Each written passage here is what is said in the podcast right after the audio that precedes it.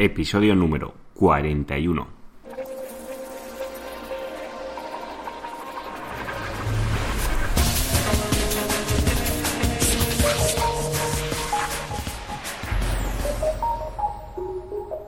Muy buenos días, queridos oyentes. Nos encontramos un día más con el podcast de ese profesional, el podcast, el programa donde hablo de todo lo relacionado con el posicionamiento web en buscadores y en otros canales online. Antes de nada, me quiero presentar. Yo soy Juan Carlos Díaz y voy a ser tu locutor. Y a través de este podcast y los sucesivos programas y los que ya llevo, estoy transmitiendo toda mi experiencia y mis conocimientos de posicionamiento web para que tus proyectos online puedan llegar a lo más alto de Google o la plataforma online que deseéis. También os quiero agradecer a esas valoraciones que estoy recibiendo en iTunes y también a esos likes que estoy recibiendo en iVoox y también sobre todo a todos los correos e emails de apoyo que recibo a través de los formularios de mi página web, como ya sabéis, seoprofesional.net. Allí me podéis encontrar pues, las redes sociales y todos los formularios que tengo para poneros en contacto conmigo. También podéis encontrar los, los apuntes o las notas del programa que realizo en cada podcast que, que menciono. Hay algunos que tienen más contenido, otros que tienen menos. Vamos a comenzar con el programa de hoy. Antes de nada, también quiero recordar que, como ya os comenté, estuve en el Mobile World Congress en Barcelona, que es la feria del, móvil a nivel mundial. Y os quiero contar un poco las experiencias y, eso ya que os comenté que iba, pues sobre todo íbamos con un objetivo muy muy claro, que era el intentar captar inversores para un proyecto, bueno, más que un proyecto, es una app eh, para móvil y estamos en una fase de captación de inversores ¿no? y teníamos varias reuniones con diferentes personas que pueden estar interesadas en invertir. Con lo cual es una feria que todo esto lo facilita mucho, porque tú cuando ya te registras ya pones que vas para buscar inversión y hay otras personas que van para invertir. Con lo cual estás uniendo cabos y es una feria muy interesante en este aspecto, además que es una feria amplísima y puedes ver muchísima tecnología que se va a aplicar a los teléfonos móviles que saldrán en, bueno, proyectos móviles que están en fase piloto y que luego saldrán al mercado en los próximos años o en los próximos meses y luego cómo esas tecnologías se pueden integrar en otros dispositivos como puede ser vehículos o cualquier otro aparato electrodoméstico que se os pueda ocurrir porque la imaginación al poder estaba en esta feria. Y es una cosa pues muy interesante. El problema que tiene esta feria que tiene unas entradas que tienen unos precios realmente prohibitivos creo que estaban sobre los 699 dólares la entrada para un día lo cual son precios realmente que no puede pagar nadie incluso yo lo puedo pagar yo pude acceder a través de invitaciones, que es como normalmente casi todas las personas que entran van con estas invitaciones, ya sean a través de proveedores o de otros organismos que las pueden conseguir y te pueden invitar, porque si no, el precio que tienen, como ya os digo, es un precio bastante prohibitivo. Y no me quiero dilatar más y vamos a comenzar hoy con las preguntas y respuestas que tenemos de los oyentes. Antes de nada, Roberto me escribe y dice, buenas tardes, sigo tu podcast con mucho interés y tengo varias cuestiones, concretamente cinco, que me gustaría que me puedas aclarar. Uno, ¿Es más importante el Page Authority de la página que nos enlaza o el DOM Authority al que pertenece la misma a la hora de inocular la autoridad a nuestra web? Es decir, ¿es mejor el Page Authority bajo con un DOM Authority alto o al contrario, un, un Authority alto y un DOM Authority bajo. Roberto, pues la pregunta que me haces, sobre todo, va relacionada que si necesita que la página tenga mucha autoridad o en sí el dominio de la página que tenga más autoridad, que es mejor, que si uno alto o el otro bajo. Realmente no solo te puedes fiar solo de, de las métricas que me estás dando, concretamente estas son de mod, y te deberías de fijar también en otras métricas, no solo para valorar este enlace. En las notas del programa, si miras cómo es el enlace perfecto o la reseña perfecta, ahora no me acuerdo bien cómo era, ahí te explico todos los pasos concretamente que se deben de hacer. Te lo dejaré en las notas del programa, el enlace. Pero eh, para que pienses cómo funciona el Page Authority y el DOM Authority si no has escuchado este programa. El DOM Authority es la autoridad que tiene todas las páginas de ese sitio web.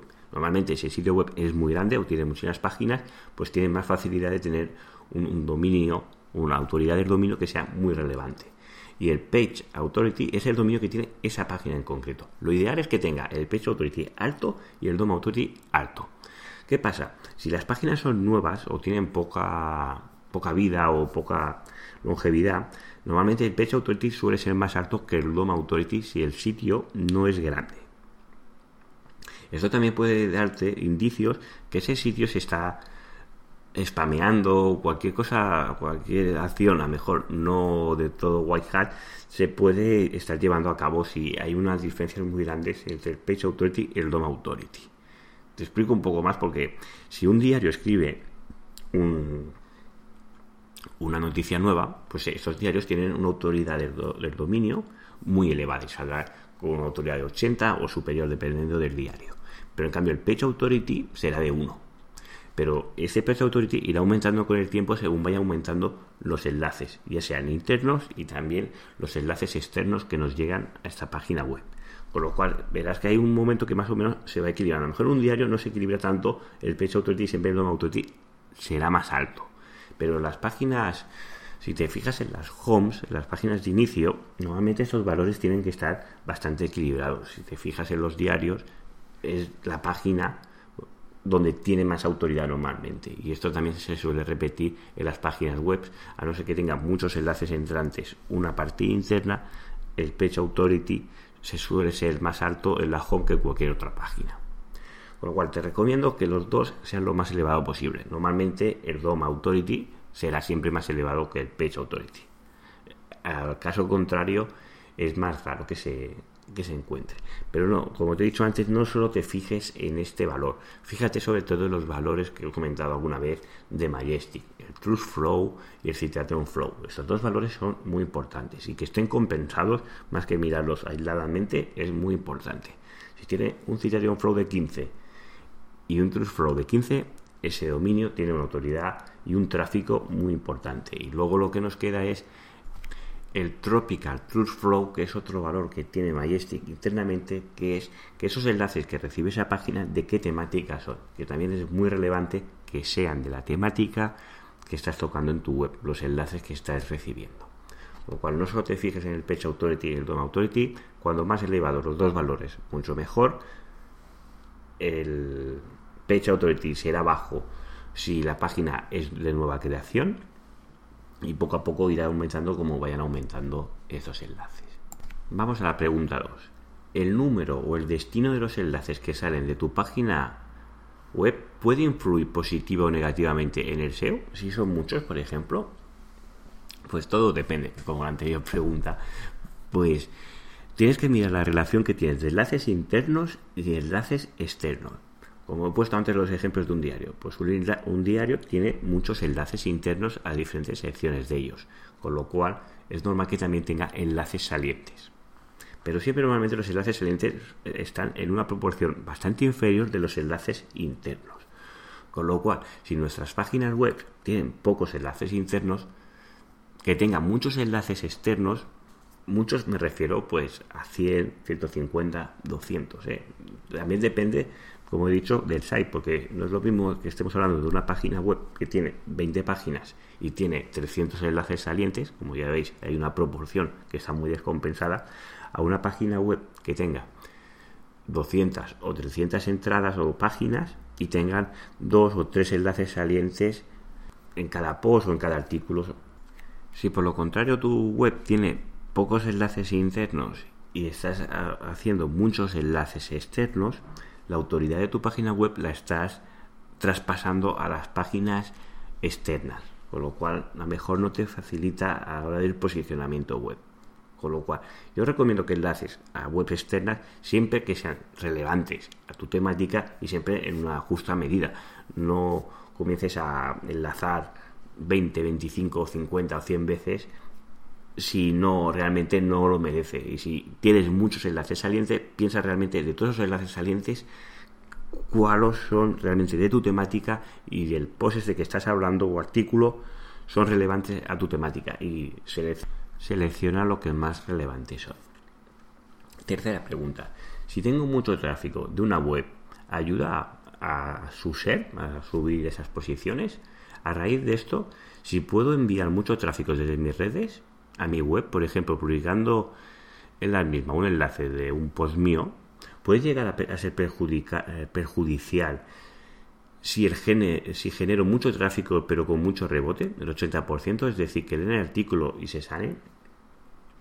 Esto normalmente suele darse, estos rebotes tan elevados cuando las visualizaciones pues suele ser a través del Facebook o a través del Twitter. Sobre todo si es a través del Facebook y el móvil, cuando lees el post, porque normalmente no vas al navegador, que lo estás leyendo desde la, desde el propia app que tiene Facebook, es decir, el propio dispositivo, lees el artículo que tienes y te sales, a no ser que te llame mucho la atención y quieras leerlo en el navegador o visites otras páginas web. Más que fíjate solo en el rebote del 80%, ya te digo que las redes sociales se suele dar este porcentaje, no es nada extraño, tienes que fijarte en el tiempo de permanencia que tiene esta gente. Es decir, si tienes una visita que viene del Facebook y te está muy poquito tiempo, uno o dos segundos, y se sale, pues a lo mejor esto no te favorece.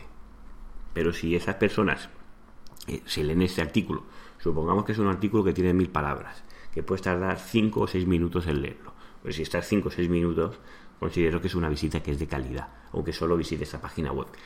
Internamente lo que deberías de intentar es generar enlaces internos mientras que la persona se está leyendo el artículo. Recuerda que normalmente estamos leyendo, más que leer, escaneamos, intenta remarcar este enlace para que eh, crearle atención o motivarle para que continúe en tu página web y así intentar bajar ese porcentaje de rebote.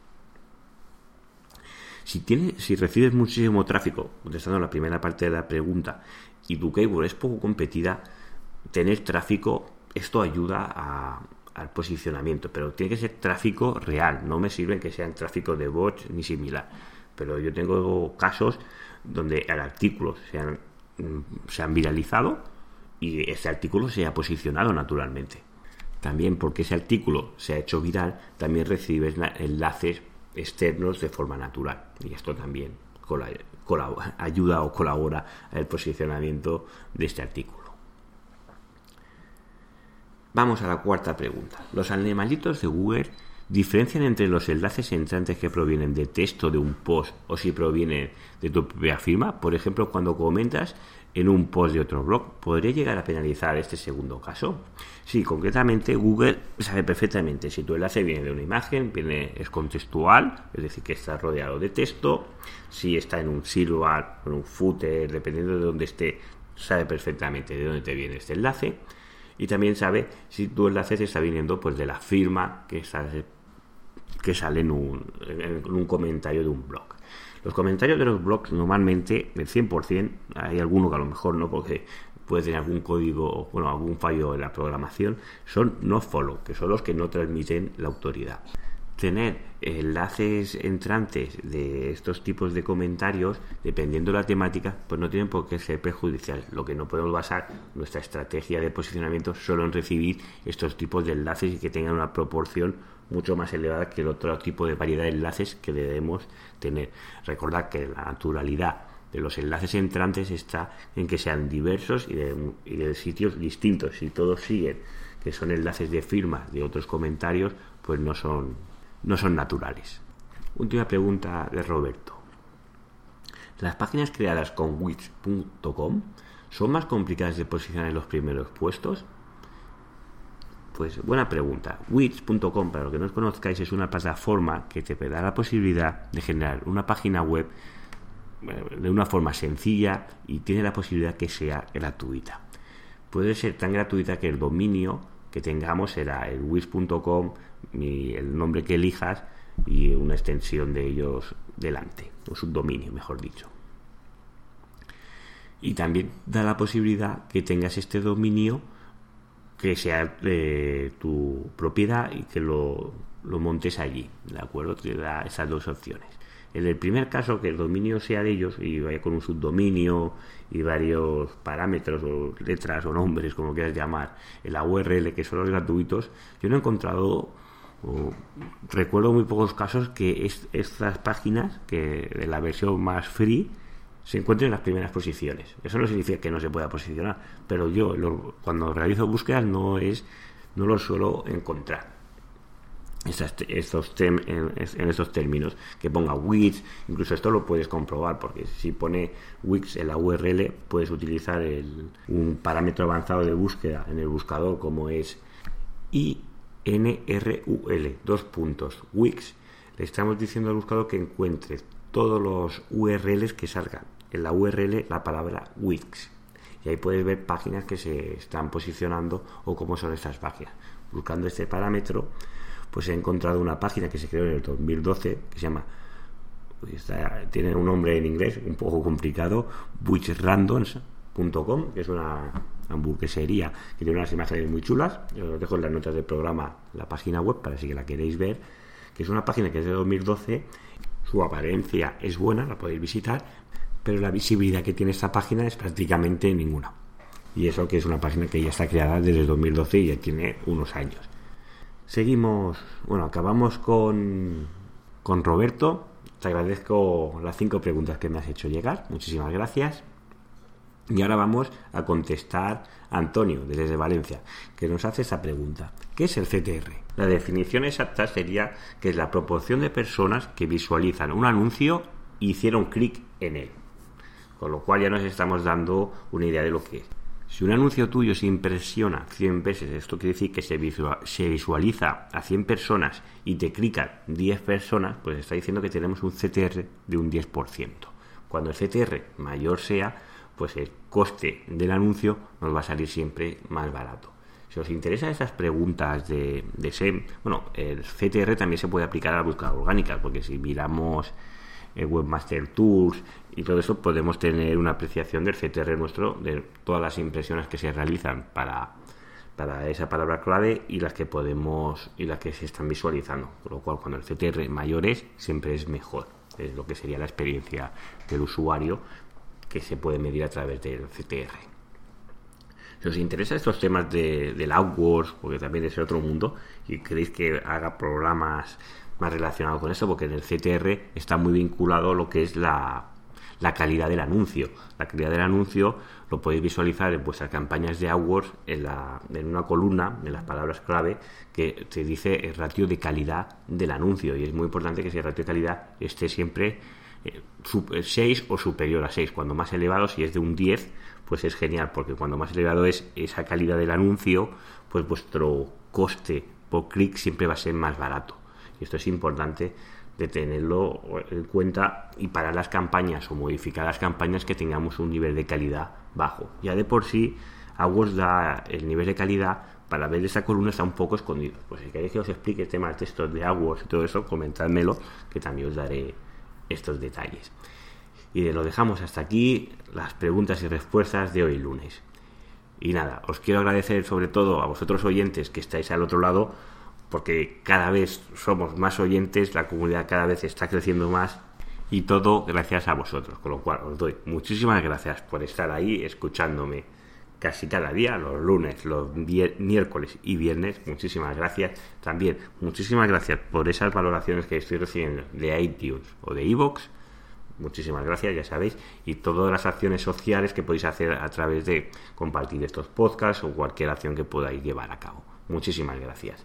Y nada, os dejo que tengáis muy buen inicio de semana y nos vemos el miércoles con otro podcast de SEO profesional. Muchísimas gracias y hasta el miércoles. Hasta luego.